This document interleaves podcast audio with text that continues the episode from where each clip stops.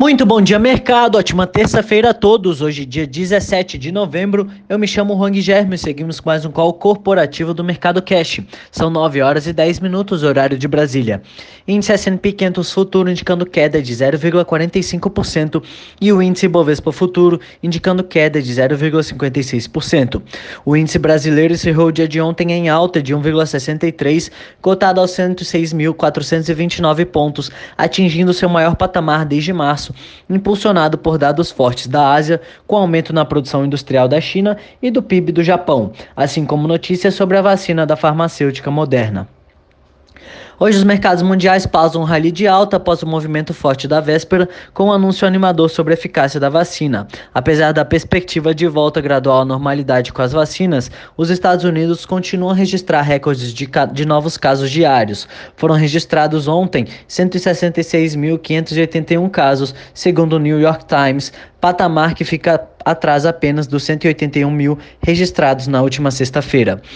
Na Europa, o noticiário foca na perspectiva econômica da União Europeia. A Hungria e a Polônia vetaram a aprovação pelos governos do bloco da legislação que reúne tanto orçamento para o período de 2021 e 2027 quanto a verba do Fundo de Recuperação da União Europeia. Para que o pacote seja aprovado, é necessário apoio unânime e o veto destes países deve atrasar a liberação de recursos no valor de 1,8 trilhão de euros. O Eurostox opera em queda de 0,44, a Alemanha cai 0,44, Paris opera em queda de 0,36, Milão sobe 0,27 e Reino Unido opera em queda de 1,18%. No mercado asiático, o índice de Xangai fechou em queda de 0,21%, Hong Kong fechou em alta de 0,13% e Tóquio fechou em alta de 0,42%. No Brasil, a FIP divulgou seu índice de inflação IPC FIP semana, indicando alta de 1,12% na inflação para a segunda semana deste mês. Entre as commodities, os contratos futuros do minério de ferro negociados na Bolsa de Dalian fecharam em alta de 2,64% a 130,52 dólares e o petróleo Brent opera em queda de 0,27 a 43,70 dólares. A OPEP mais revisou cenários de demanda por petróleo para 2021, vista para baixo do que se antecipava, um crescimento de 6,2 milhões de barris por dia na comparação ano, ano contra ano para 2021, sendo assim uma revisão de 0,3 milhão para baixo na comparação com a avaliação do mês passado.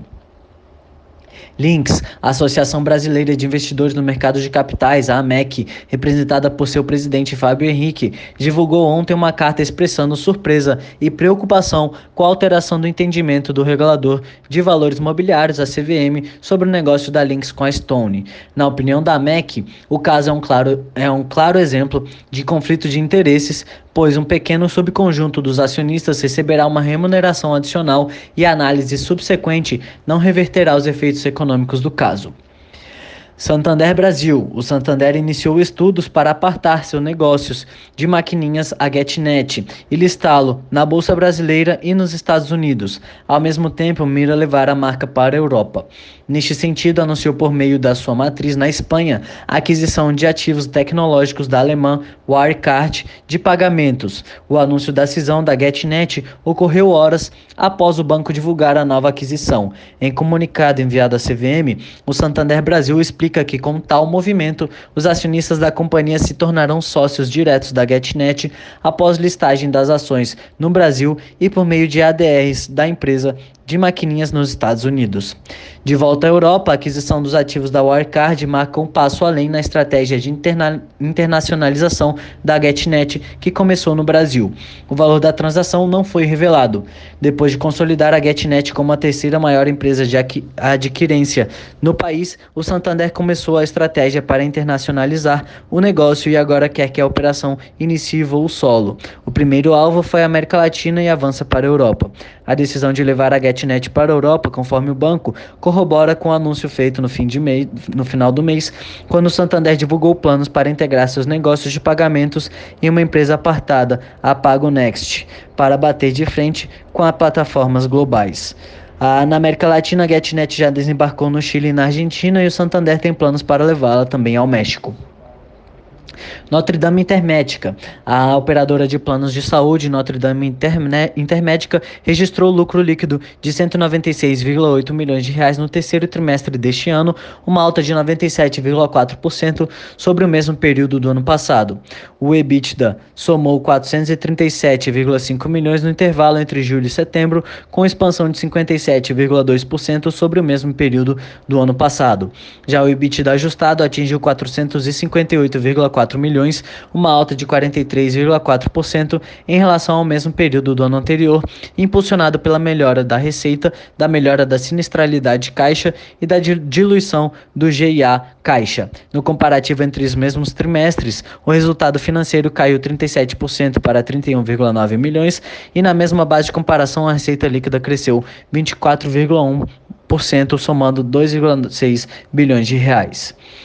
Dimed. A Dimed, dona da rede de farmácias Panvel, teve lucro líquido ajustado de 19,8 milhões de reais no terceiro trimestre deste ano, um valor 17% frente igual período de 2019.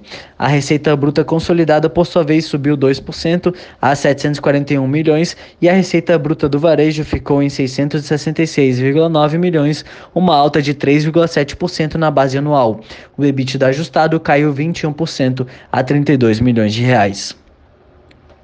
Qualicorp, a operadora de planos de saúde, Qualicorp informou na manhã de terça-feira que comprou 75% do capital social da Plural Gestão em Planos de Saúde e 75% da Oxcorp Gestão Consultoria e Corretora de Seguros. A transação foi acertada por 202,5 milhões de reais à vista e a Qualicorp informa que pretende adquirir os restantes 25% das duas empresas. No dia anterior, a empresa havia divulgado seu balanço para o terceiro trimestre, indicando que manteve 1, 1,1 milhão de clientes de planos de saúde no período, uma leve queda de 0,2% frente ao mesmo período do ano anterior. Na segunda-feira, a Qualicorp informou lucro líquido de 130,9 milhões no terceiro trimestre, uma alta de 18,1% frente aos 110 milhões no mesmo trimestre de 2019. A receita líquida da empresa no terceiro trimestre atingiu 452 milhões, uma alta de 1,3% frente aos 517,5 milhões no mesmo período do ano passado. O, o lucro EBITDA ajustado da empresa teve alta de 5,4% no terceiro trimestre para 272,9 milhões frente aos 259 milhões no mesmo período de 2019. Gafisa. A Gafisa teve prejuízo de 56,5 milhões, 33,8 vezes a perda de 1,6 milhões de igual período de 2019, em meio à despesa com provisão para demandas judiciais e acordos como parte da iniciativa de resolução de passivos. A companhia ainda teve alta de 30% das despesas financeiras líquidas em função à volatilidade de alguns títulos mobiliários e efeito de operação de swap contratada.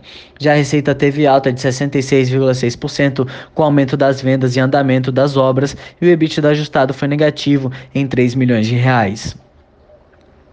IMC. Na segunda-feira, a IMC, dona de marcas como Pizza Hut, KFC, a rede de frango assado, reportou prejuízo líquido de 5,1 milhões de reais no terceiro trimestre, frente ao lucro de 16,8 milhões no mesmo período do ano passado. A receita líquida, quando se considera o Brasil e o exterior, caiu 29,7% no terceiro trimestre para 298,7 milhões e a margem bruta caiu 4,6 pontos percentuais para 30,4%.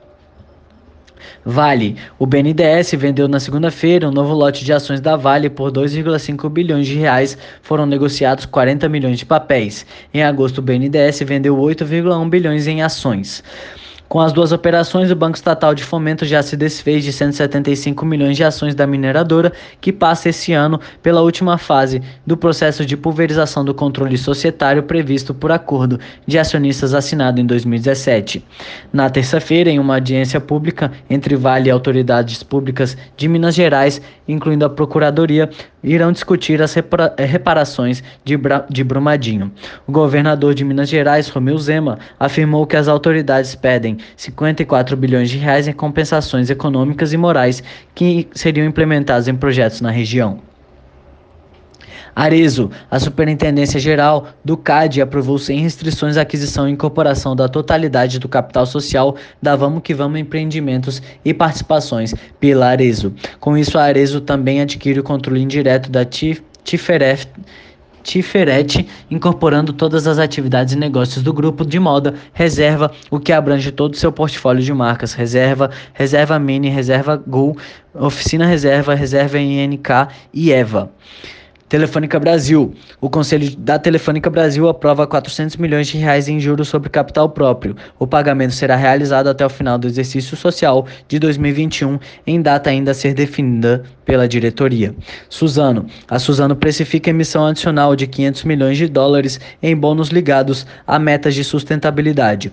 O bônus tem vencimento em 2031 com yield de 3,1% e cupom de 3,75 ao ano e tem indicador de performance ambiental associado à meta de redução de gases de efeito estufa pela companhia até 2025.